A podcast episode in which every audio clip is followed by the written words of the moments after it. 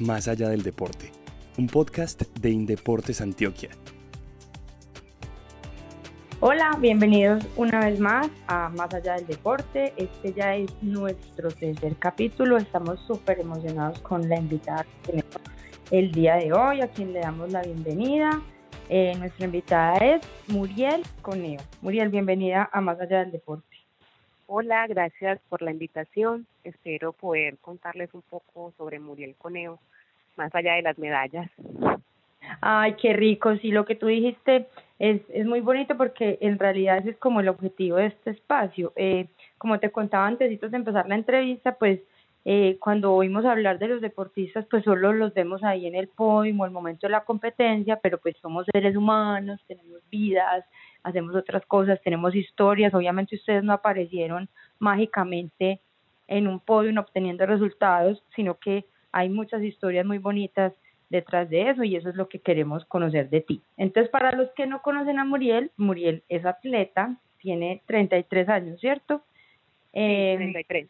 Que obviamente tú pues no olvidas tu isla y todo, pero pues que en Antioquia te tenemos eh, así súper adoptada y te, te sentimos como propia ya hace mucho Sí, la verdad es que, o sea, yo deportivamente nací en Antioquia y es algo que tengo que agradecer porque fue el departamento que a mí me acogió sin ningún resultado y creo que, o sea, el proceso mío ha sido muy bonito porque llegar de Isla Fuerte sin ningún, digamos, resultado que, que como que me diera una carta de presentación para llegar a Antioquia y que Antioquia me acogiera y me dijera, o sea, estamos aquí, te vamos a apoyar con la educación, con tu vivienda y los resultados pues aún no los tenía. Entonces, por eso digo, tengo mucho que agradecer al departamento de Antioquia porque a mí me formaron desde los 14 años, ahora tengo 33, eh, bueno, soy medallista de todos los Juegos del Ciclo Olímpico, soy atleta olímpica, además de eso soy contadora pública, o sea, y viví 11 años en la vida deportiva y creo que todo eso es como que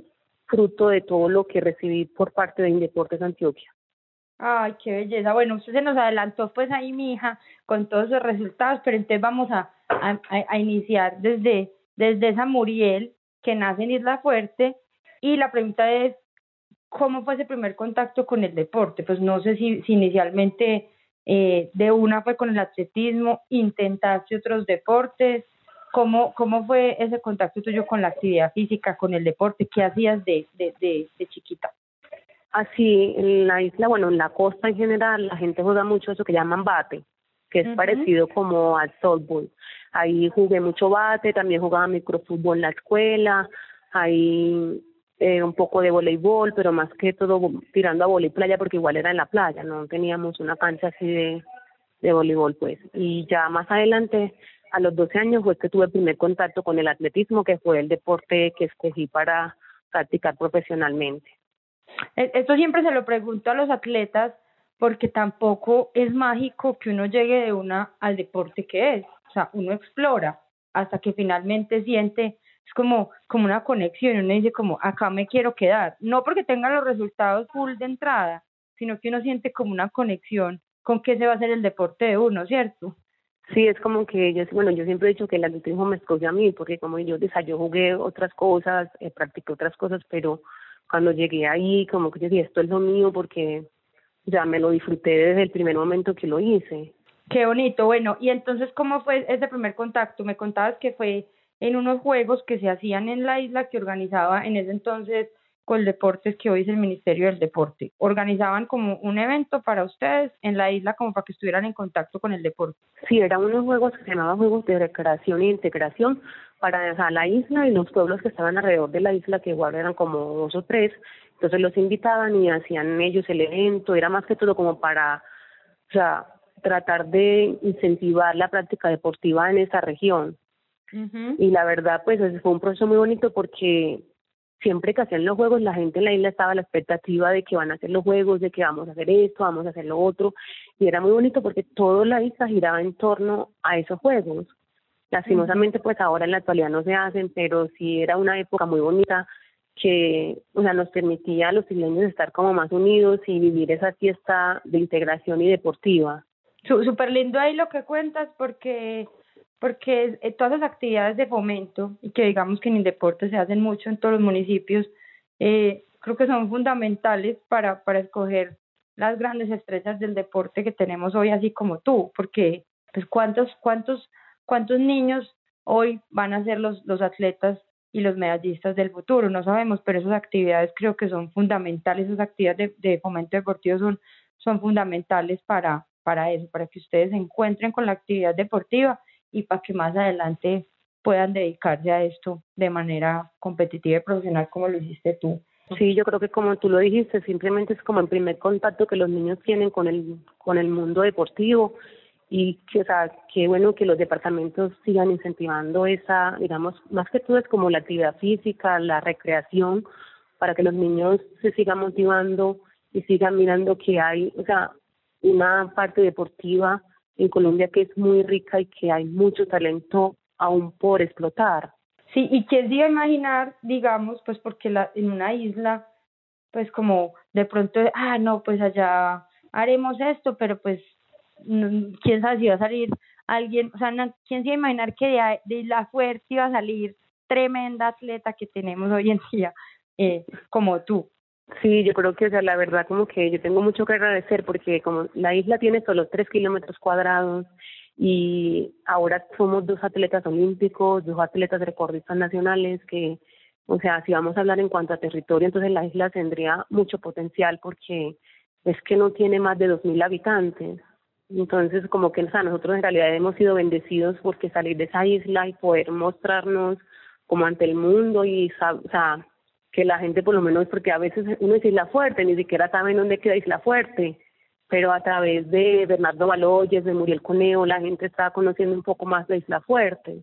Ay, sí, qué lindo. Y en una isla de solo tres mil, ¿cuánto me dijiste? ¿Tres mil? No, como casi dos mil y poquito, es que no tiene, no creo que los pero en, en extensión de territorio. Ah, son tres kilómetros cuadrados. Tres kilómetros cuadrados, y tú ser una experta en distancias largas, eh, medias, imagínate eso. En mil quinientos, ¿cierto? ¿Cinco mil? Sí, cinco mil. Y mil quinientos. Sí. Ay, no, qué lindo. Bueno, pero entonces ahí hay una, ahí también hay una historia muy bonita, porque hay, creo que una persona que fue determinante en ese momento. Háblame un poquito de, de, de esa historia que me pareció muy linda y como, y como ese trasfondo familiar de por qué decide ayudarlos y los encamina por él, por el atletismo, a ti, a tu hermana y a otras dos personas, que son los que se vienen finalmente para Medellín después de esos juegos, ¿cierto? Sí, el señor se llamaba Ocho y lastimosamente pues él falleció en el 2019, ¿verdad? Entonces, simplemente, o sea, yo tengo mucho que agradecer a ese ángel porque fue la persona, o sea, fue la primera persona que apostó por nosotros sin ningún resultado. Entonces, desde el, mm, desde el día cero que nosotros viajamos de la isla hasta, o sea, hasta el último momento, él siempre estuvo ahí para brindarnos como que esas palabras de aliento, cualquier cosa de que, digamos, en cuanto a lo económico que necesitáramos, él siempre estaba ahí para nosotros. Eh, en las competencias también estaba muy atento a nosotros y creo que, o sea, la verdad fue una persona que a la cual le agradezco porque apostarle a unos niños que muchas personas en, yo creo que en ese momento no hubieran apostado por ellos y decir, o sea, yo quiero apoyar a estos niños, eh, de verdad que fue, o sea, muy bonito y siempre estaré agradecida con él desde el cielo ahora que me mira y la forma de yo devolverle todo eso que él me, me dio eh, mm. con los resultados que he tenido hasta ahorita y la verdad que yo sé que él está muy contento por lo que nosotros llegamos a hacer en el deporte y también en la vida eh, personal y profesional. Y ahí hay un tema muy lindo de historia familiar de él que me has contado y es que él pierde un hijo que se dedicaba al atletismo. Entonces ve como en ustedes también esa forma de, de, de continuar con ese sueño que él tenía con su hijo, algo, algo más o menos así. Sí, así es. Él tenía su niño, se llamaba Marcus y falleció pues por un cáncer. Entonces yo creo que él, o era como la manera de poder seguir con eso que él ya había continuado con su niño y a través de nosotros poder, o sea, como recibir esa satisfacción de, de poder tener personas en el deporte y que él puede eh, brindarle ese apoyo. Ay, no, qué, qué, qué lindo. Uno, uno no se imagina todas esas cosas tan bonitas que hay. Por eso este, este programa decidimos ponerlo más allá del deporte, porque son todas las historias tan lindas que, que, nos, que nos conectan con lo que hay detrás de esas medallas y detrás de esos sueños de ustedes. Entonces llegan cuatro chiquillos adolescentes, 13, 14 años tenías en ese momento, ¿cierto? Acá Yo tenía 14 y mi hermana tenía 13. Se separan de las familias, llegas de una a la Villa Deportiva. Sí, o, sea, la verdad, la verdad fue, un, o sea, yo siempre digo que es muy traumático porque claro, nosotros veníamos de la isla, nosotros simplemente, o sea, muy pocas veces habíamos salido de la isla. Entonces llegar a una ciudad tan grande como Medellín, solos, encontrarnos con, o sea, muchas cosas que nosotros ni siquiera conocíamos y extrañábamos, o sea, sobre todo, bueno, nuestros amigos de la isla, estar en el, en el mar, eran muchas cosas que nosotros extrañábamos y los primeros meses fueron muy difícil, muy difícil porque, o sea, llegar a Medellín y decir, ok, estoy aquí, estamos solos, ¿qué vamos a hacer? ¿Se entiende? Entonces era como que era una oportunidad que nosotros teníamos aun cuando éramos muy chicos, porque en realidad éramos muy chicos, o sea, tener la capacidad de decir, o sea, esta oportunidad es mía, la abrazo y no la suelto. Y la verdad que, o sea, hasta el día de hoy yo simplemente he vivido agradecida. Fueron unos momentos porque, claro, estar lejos de tus papás a los 14 años no es fácil, más nosotros que veníamos de una isla, pero poder ser lo suficientemente maduros y decir, estamos aquí, lo vamos a luchar, de verdad que ¿sabes? a mí me llena porque fue, o sea, una historia que yo digo que mi historia ha sido muy bonita por ese tema, porque no, no todas las personas a veces que salen tienen la capacidad de decir, o sea, vamos a continuar aquí con todos los, con todo lo que haya o lo que no haya. Sí, total, eso más o menos lo pongo como en términos como si hubiera cogido un papel periódico, envuelto unos aguacates y les hubiera tocado madurar sí o sí, porque ya se habían venido para acá, ya habían tomado la decisión. Sí, es uno de 14 años todavía es muy muy niño. Sí, es que al final, o sea, nosotros, como yo digo, yo salí de mi casa a los 14 años y tuve que vivir muchas cosas, pero la tuve que vivir sola. Claro. O sea, aun cuando yo tenía el apoyo de la Indeportes, aun cuando, o sea, nosotros teníamos un equipo, o sea, multidisciplinario súper bueno, pero era que en realidad nosotros, o sea, no, los papás no los teníamos, los hermanos no los teníamos, entonces ese, ese proceso de decir, o sea, estamos aquí, lo vamos a luchar y poder, o sea, llegar hasta donde llegamos, porque en realidad yo creo que, o sea, aun cuando los otros chicos no, no continuaron en el deporte, todos ellos son profesionales, tienen eh, su vida pues organizada y entonces es eso, o sea, hasta, eh, logramos ser, digamos, lo suficientemente maduros para aprovechar esa oportunidad. ¿Y qué dijeron don Carlos y doña Alicia cuando les hicieron pues como esa propuesta de, vea, no le vamos a llevar las dos muchachas a hmm. Medellín? no, la verdad, o sea, fue muy difícil porque ellos, o sea, ellos no, en realidad no querían, porque imagínense sus dos niñas de 13 y 14 años para Medellín sola.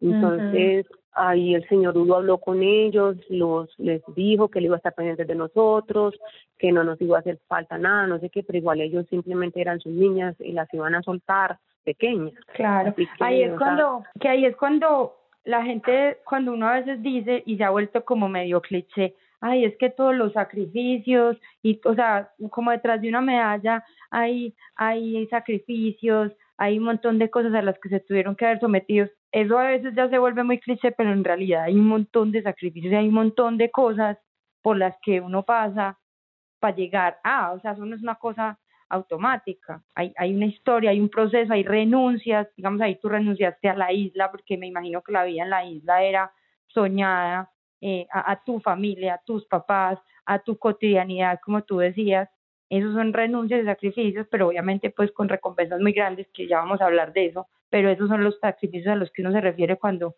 cuando, cuando dice esas cosas, ¿cierto? Sí, porque como digo, o sea, uno como que renunciar a los papás tan pequeños, y desde que salí de mi casa ahora, yo a mis papás por lo menos, o sea, dos o tres veces al año es como mucho, entonces no poder disfrutármelos de la manera que yo hubiera querido, pero pase lo que pase, bueno, esta es la vida y la estoy viviendo y ellos están felices también con todo lo que hemos logrado, porque igual lo hemos logrado porque somos un equipo y ellos hacen parte de ese equipo. Sí, yo, yo le decía en el, episodio pasado a, a Steven, que los papás finalmente son como la primera barra, el primer equipo y el primer patrocinador que uno tiene, que nadie más cree más uno que los papás, definitivamente. Ellos, así yo creo que así uno no le rindiera, así fuera malo, así de pronto, pero los papás son los primeros creyentes y fans, los presidentes del club de fans de uno, ¿cierto?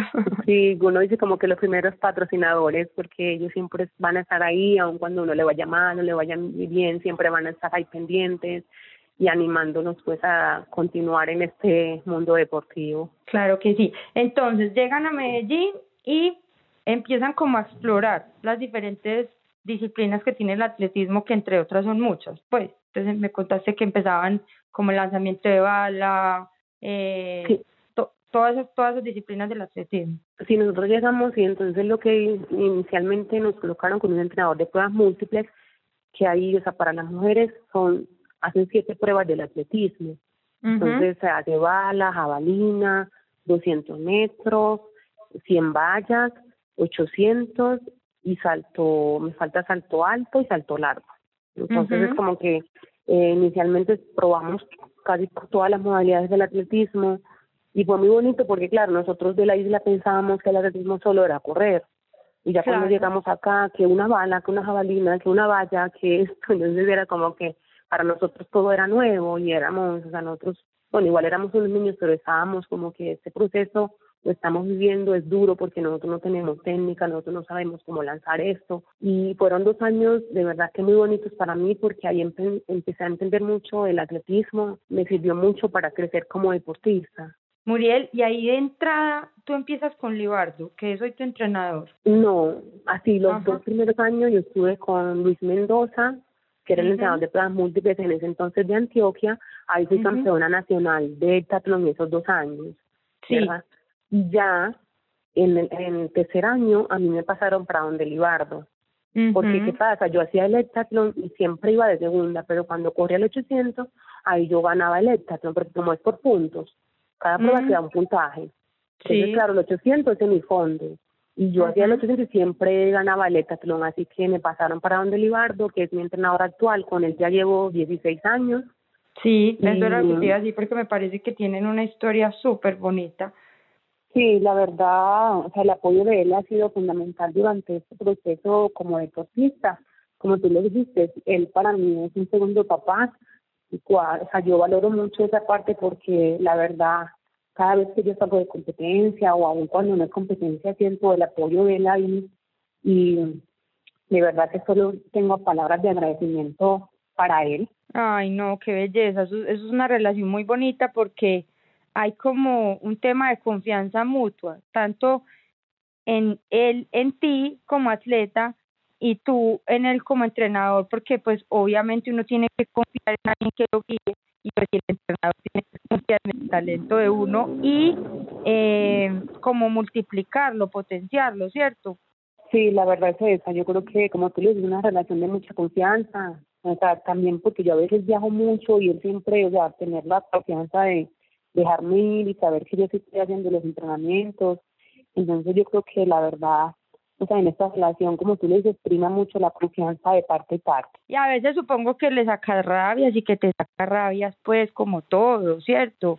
Como, ay, es que yo sí hice, bueno, no, fue que usted no se esforzó con tan, tenía así como a veces. Bueno, la verdad, él, o sea, la verdad, Álvaro es una persona muy tranquila y la relación de nosotros no ha sido una relación así como de discutir, nada. Yo, o sea, él a mí me conoce y cuando él sabe, digamos, que yo no hago algún entrenamiento, simplemente él sabe que no está algo bien en mí, pero no es que yo ya me ponga a discutir con él o él se ponga a discutir conmigo, no. No, ha sido una relación así como conflictiva, es ha sido una relación más que todo como de comprender y de amistad. Ay, no, qué belleza, me alegra mucho. Eh, bueno, entonces, Retomando la historia, en 2002 eh, estabas ya en, compitiendo en heptatlón, ¿cierto? Que es entonces todas esas disciplinas que tiene el atletismo. Contame un poquito de eso porque habíamos quedado en que en que en que ustedes llegaron, empezaron como a conocer las disciplinas del del atletismo y finalmente empiezas en, en el heptatlón, ¿cierto? Sí, o sea, el eh, heptatlón son siete pruebas del atletismo, entonces ahí se hace eh, 100 vallas, se hace 200 metros, 800, jabalina, bala, salto largo y salto alto. Esas son las siete pruebas que involucra el hexatlón y yo fui dos veces campeona nacional menores de esa prueba. Ya después, como tú le dijiste, más adelante empecé ya lo que es el semifondo, que en este caso fueron los 800 metros. Pero igual ahí hubo como también otra, otra, otro otro, digamos, descubrir que fue otro ensayo que fue la carrera de obstáculos, que la hiciste también muy bien, porque en Juegos Bolivarianos te destacaste en 2013 en esa. O sea, ahí habías dejado ya el heptatlón y te metiste a carrera con obstáculos. Así como yo igual hasta eh, después del heptatlón había hecho muchos años 800 y 1500 y ya Libardo me dijo que probáramos esa distancia que era los 3.000 metros con obstáculos porque él veía de pronto que yo tenía potencial para hacer esa prueba pero a mí casi no me gustaba la verdad. Entonces lo hicimos fui campeona nacional campeona suramericana subcampeona centroamericana pero yo y, y clasifiqué a los Juegos Olímpicos de, de, Río perdón en obstáculos también. Yo clasifiqué en dos pruebas. Los 1500 y los 100 metros con obstáculos pero yo le dije que yo le dije es que a mí no me, o no me, como que no siento la chispa, como que no me gusta esa prueba, a mí lo que me gusta es las planas, entonces ya me dejó como insistir en ese tema y ya quedamos que eran 1500 y 5000 lo que íbamos a correr. Entonces finalmente en Río no corriste obstáculos a pesar de estar clasificada. No, yo corrí solo los 1500, pero igual, pase lo que pase, esas dos pruebas siempre en campeonatos importantes se cruzan. Ahí, ahí recuerdo yo también un poquito como la historia de Caterín, que ella es, hace, hacía dos también, hacía triple salto y cuál era la otra que ella hacía que también en que era muy buena, pero finalmente se salto alto, salto, alto, cierto. Y finalmente se dedicó al, al, al triple salto, que es donde nos ha dado pues como tantas alegrías y eso. Pero era muy buena para las dos. Sí, al final yo creo que uno, o sea, uno escoge y escoge la que, la, o sea, para mí, simplemente yo digo que es la que con la que yo me siento a gusto, con la que yo disfruto, o sea, igual las dos son de, igual de exigente, mucho, o sea, mucha disciplina y lo que sea, pero tú te identificas con una prueba más que con otras y yo me he identificado mucho con el 1500 sobre todo. Y ahí dijiste una palabra que es clave para mí, digo yo, y para muchos deportistas, y es disfrutar. Yo pienso que el día que uno no salga a disfrutar una competencia, apague y vámonos, ¿cierto? Porque si uno no siente como esa cosita, esa satisfacción, esa alegría, pues qué pereza, ¿cierto? Sí, es que eso es lo que yo le decía a Aníbal, porque claro, yo la, o yo la hacía y la hacía bien, pero no, yo no me disfrutaba eso, sí, no me disfrutaba eso de, salir a correr esos obstáculos. Yo siempre estaba pensando, ay, no, me voy a caer o no sé qué, porque como son pasando obstáculos y yo no me disfrutaba, aún cuando corría marcas buenas no me lo disfrutaba. Yo no, es que eso no es lo que yo quiero, eso no es lo que a mí me gusta. A mí me gusta sentir que me duelen las piernas, que yo llego sin nada y lo que sea, pero que yo lo voy disfrutando. Claro, y ya que mencioné a, a Caterín, paréntesis, hay, hay, hay una relación con ella, son amigas, contame ahí cómo, cómo, cómo ha sido ese tema, porque las dos han sido eh, Selección Colombia, atletismo, se, se han destacado. Así con Kate también, o sea, tuve la oportunidad de compartir con ella también en la Villa Deportiva, porque igual ella también venía de Urabá, también en casi el mismo proceso de salir pues de, su tierra, llegar a Medellín.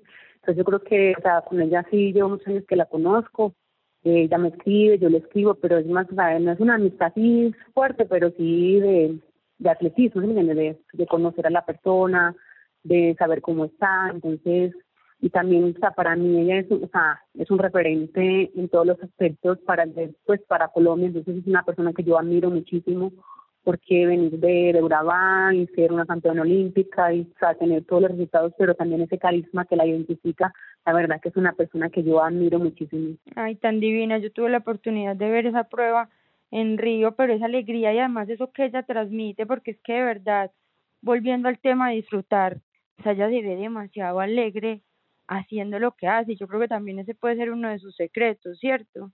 Sí, porque ella simplemente está a disfrutar eso que ella le gusta. Yo creo que eso es fundamental y, eso prima mucho para todas las, áreas de nuestra vida. Yo creo que si, como tú lo dijiste, si tú no disfrutas lo que haces, simplemente apaga y vámonos, que eso no es lo tuyo. Claro. Bueno, chiquilla, entonces usted se me llenó de triunfos a partir más o menos del 2003, esos bolivarianos, centroamericanos y ahí ya empezaba, empezaste entonces el tema de, de medio fondo, ¿cierto? Eh, cinco mil y mil quinientos. Sí.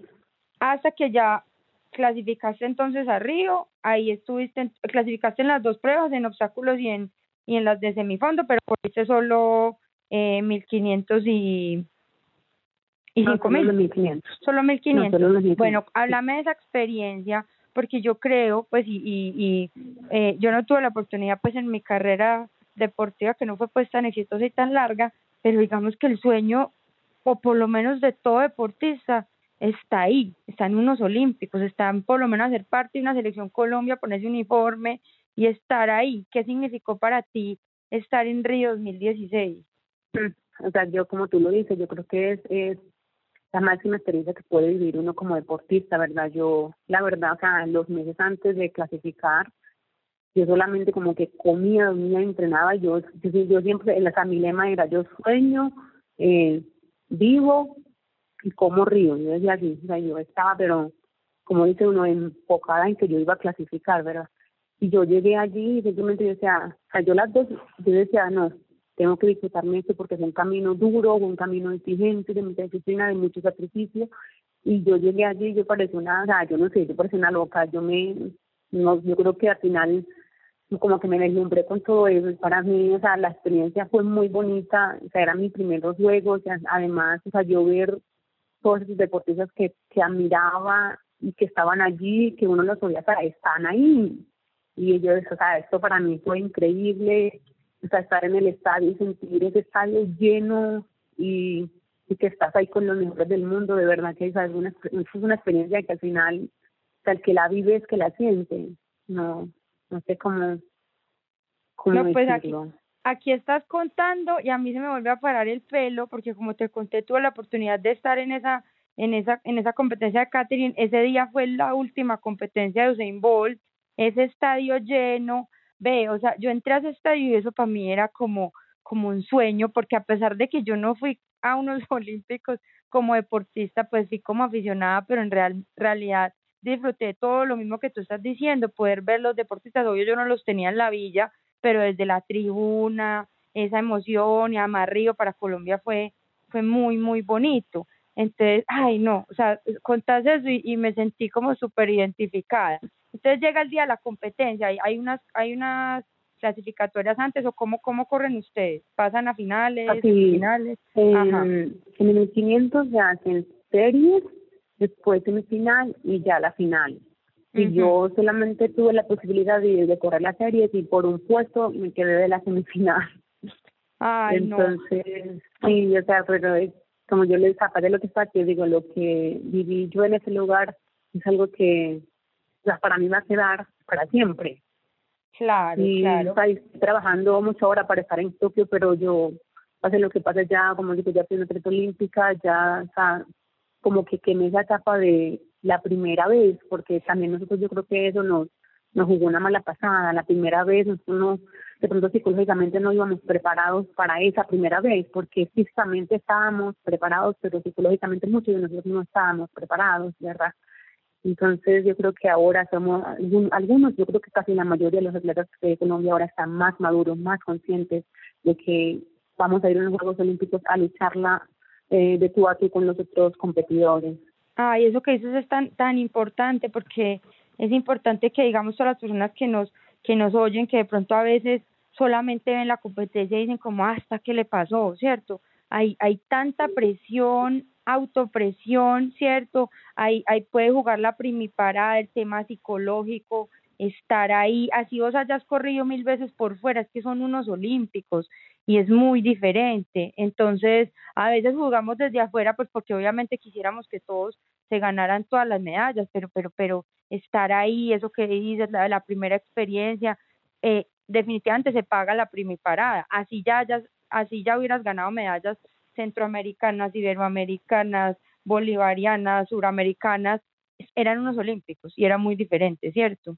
Sí, o sea, como tú lo dices, es que o sea, yo, yo siento, o sea, en mi caso personal, eh, yo no iba preparada para esa primera vez en unos Juegos Olímpicos, aun cuando ya había estado en Panamericanos, en mundiales, en, en o sea, en mundial universitario, muchos torneos que eran casi de la misma magnitud, pero, o sea, que no, te, no, no nos prepararon.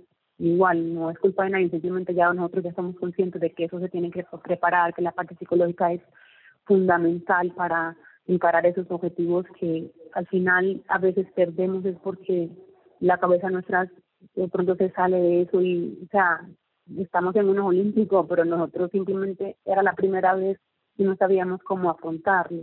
Claro. Muriel, en esa época tú ya vivías en Londres, o contame un poquitico esa historia tuya, desde cuándo empiezas a vivir en Londres, eh, tú eres residente, cómo llega esa oportunidad, contame pues y contémosle a la gente pues que es que esta muchacha vive en Londres, mejor dicho, ella ya se prepara, ella es una inglesa más. No, así, en, para los Juegos Olímpicos de Tokio, así yo estaba, yo hice toda la preparación acá en Colombia, pero estaba mucho, mucho, o sea, después de eso me quedé en Brasil como hasta diciembre, porque, bueno, que ahora mi esposo estaba haciendo su doctorado allí. Entonces ya te iba a preguntar por él. El, el, que ahora es tu esposo fue atleta también, ya está retirado, pero fue atleta. Se conocieron ahí, pues, en las pistas, como dice, como diría uno. Sí, nos conocimos pues siendo como juveniles y ya, pues, una relación de muchos años y siempre pues como que apoyándonos los dos, él en su parte de ya de educación y yo en la parte pues deportiva. Y ya más adelante, pues el 2019, el, el, estábamos en Brasil hasta el 2018. Igual yo iba, venía para Medellín porque igualmente ahora está en Medellín. Y ya en el 2019, en marzo, viajamos para Londres porque le salió un trabajo en el Jardín Botánico de Londres, en el Kew Garden. Entonces allí pues como que nos establecimos, siempre ha sido muy difícil por el clima de la ciudad, también porque nosotros por allá somos los dos, pero la verdad ha sido un proceso de crecimiento de parte y parte. ¿Y a ti te sirve estar en Londres para tu carrera deportiva? ¿Tienes oportunidad de estar? Ustedes corren Liga Diamante, entonces de pronto es más fácil cuando uno está en Europa de pronto es más fácil moverse en lo que son competencias internacionales, de pronto más nivel o, o, es, o es lo mismo que estuvieras acá? No, como tú lo dices, siempre es más fácil, porque claro, yo voy a Europa, para por ejemplo, si voy a España ya son dos horas y media, entonces simplemente es más fácil, por ejemplo, mi manager me va a mover más fácil de Londres a, a poner a España o Alemania que de, de aquí de Colombia para arriba, porque el ticket es más costoso, los trámites es más engorroso el proceso. Entonces, estando allá, creo que es, como tú dices, la oportunidad de competir es mayor. Claro, claro, claro. Bueno, después de después de Río, hay, hay como una, una noticia que leí de, del Mundial de Londres que habías que quedaste eliminada a pesar de que tú te, llevabas el récord de acá y todo. ¿Qué pasó, qué pasó en ese Mundial?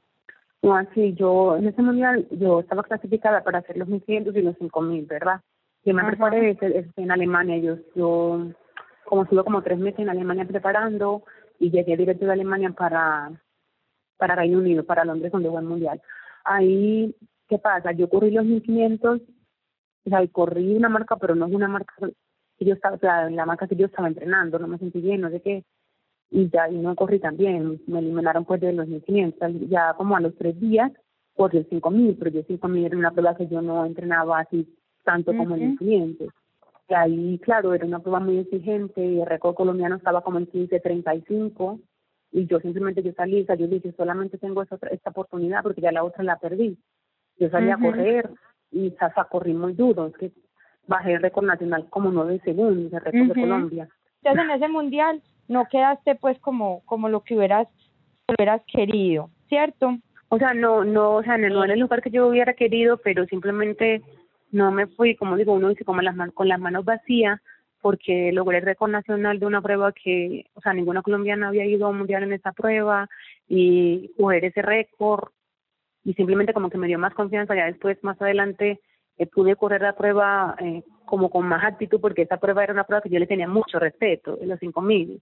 Oíme, bueno, entonces hablemos un poquito de del año pasado, pues que te estabas preparando pues para la clasificación y todo, estabas en Londres, llega esta pandemia y tú te quedas allá, logras venir en un vuelo humanitario, eh, contarnos ese, ese 2020 pues tan loco que se vivió en todos los aspectos. ¿Cómo, lo vives tú? Así, como tú dices, simplemente fue un año muy difícil para todos nosotros. Yo, bueno, estaba, yo estaba, en, a principios de año, en enero, estaba aquí en Colombia y viajé para, para Londres, logré correr uno de esos PRIs internacionales ahí en España y ya me fui para Londres, ¿cierto? Y ahí estuve hasta marzo, y en marzo viajé para Colombia supuestamente a hacer la terminar la preparación para la clasificación hacia Tokio, ¿verdad? Y a la semana de llegar de Londres, cuarentena.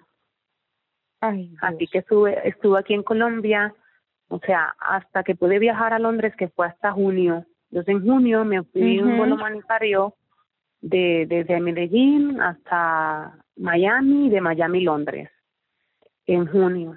Ahí estuve allá en Londres hasta noviembre, que fue que volví para acá, para, para Colombia, y ahora pues estos meses los llevo acá, voy bien, pues ahorita estoy en concentración acá en Guarne, Antioquia, cerquita de Medellín. Pero la verdad, o ese, ese año simplemente creo que nos, nos dio muchas enseñanzas a todos porque nos, nos permitió como que, o sea, valorar esas pequeñas cosas, de compartir en familia, de, ser, de estar más tranquilos. Yo no tenía la posibilidad de estar con mis hermanas y mis sobrinos hace mucho tiempo y yo estuve con ellos eh, más de tres meses en casa.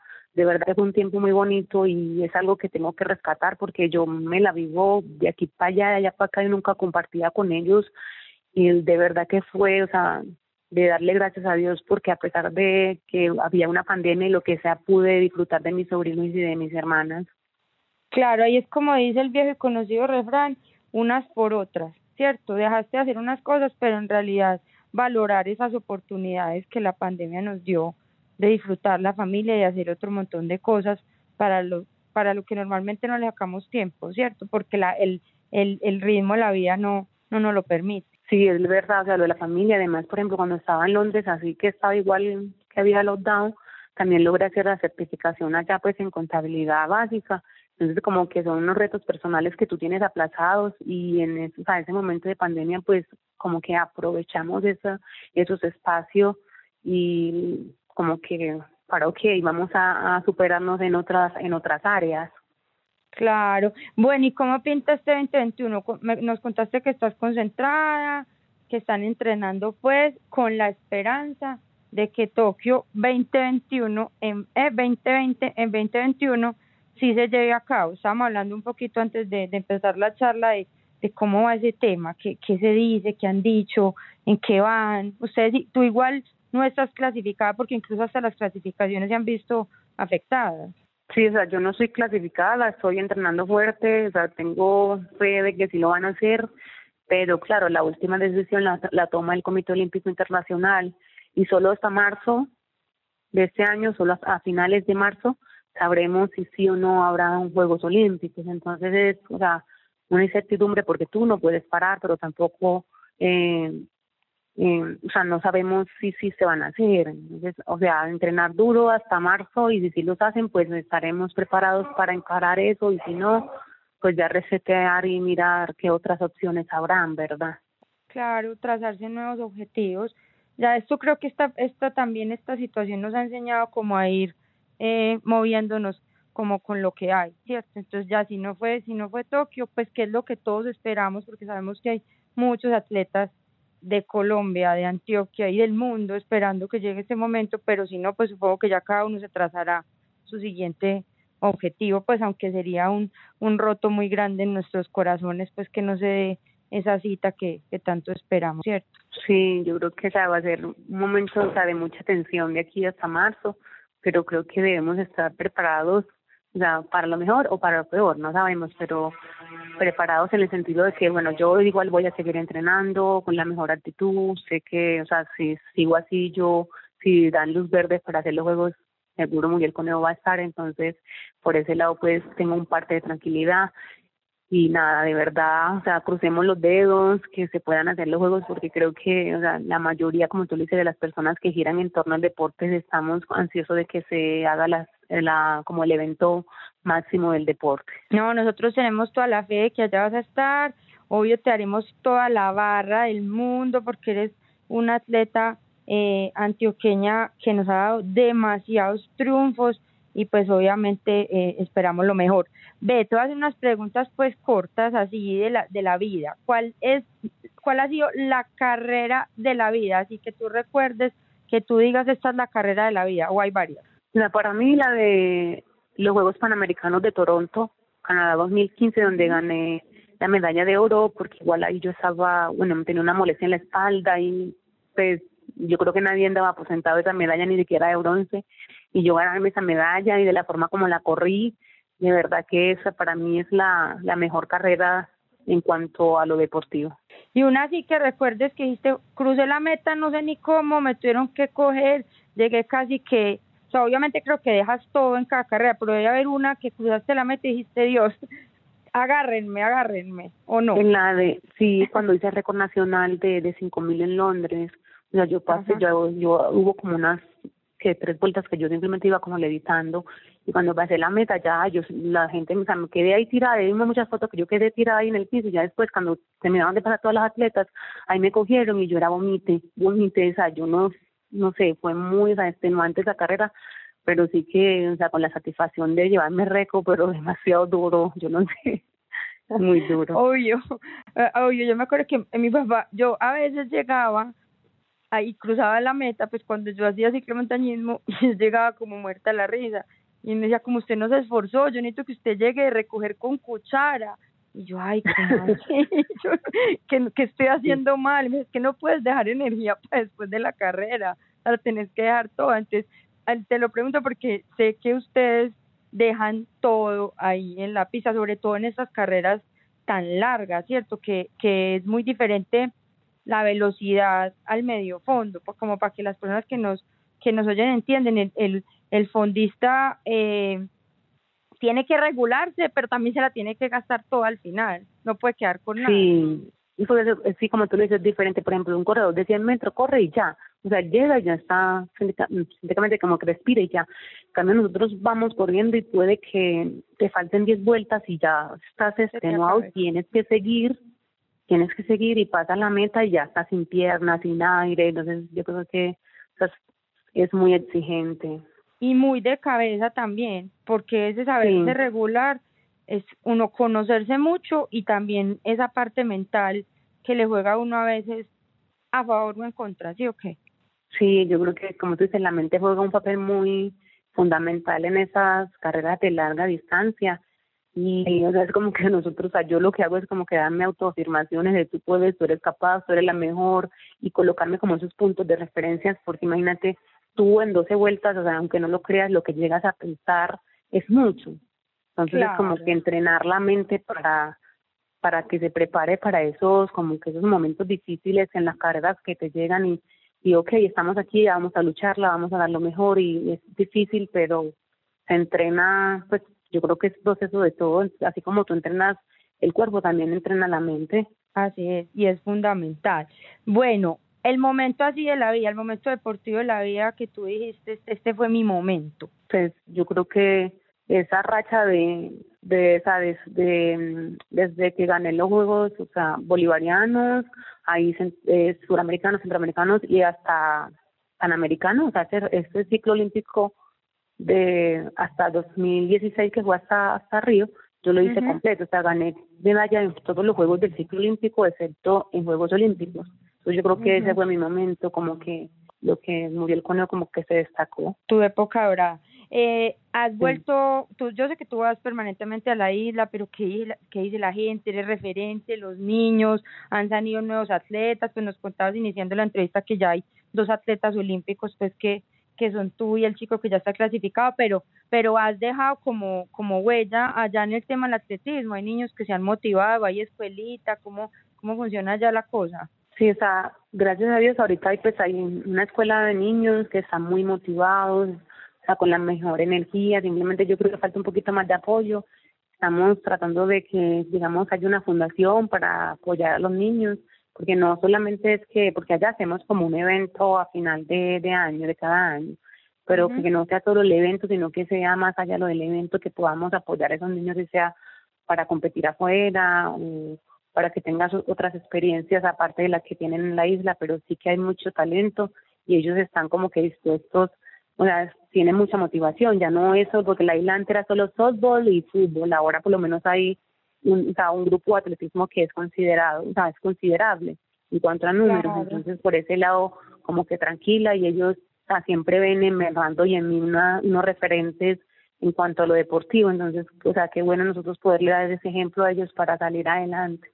Eso te iba a decir, o sea, solo verlos a ustedes dos ya debe ser la motivación y la y la materialización de que sí se puede, o sea, teniendo la la historia de ustedes dos. Bueno, y te imaginas pues con atleticas corriendo por tu casa o qué? ¿O qué han pensado de hijos? Siempre, ¿sí o qué? Es la pregunta que siempre le hacen a uno. Pues hasta ahora yo no, o sea, estoy tranquila. Yo creo que más adelante, si Dios me da la oportunidad, pues que pueda tener uno o dos, pero ahora simplemente tranquilita, pues disfrutando la vida y, y todavía eso no le hemos síguenos dando medallas por ahora, que por ahora siguen dando medallas, ya después me, medallisticas. Ajá, porque igual eso es una responsabilidad muy grande y yo, o sea, yo digo, yo para tener un hijo y estar viajando, yo no quisiera en este momento, entonces yo creo que todo tiene su, su momento, valga la redundancia, y espero o sea, ahora simplemente disfrutarme este momento como atleta élite y ya más adelante ir, pensando en ese otro tema de, de mucha responsabilidad que son los hijos. Como atleta élite, como hiper mega medallista, como imagen de Adidas, porque eres embajadora de, de Adidas, o sea, cosas muy bonitas te han pasado.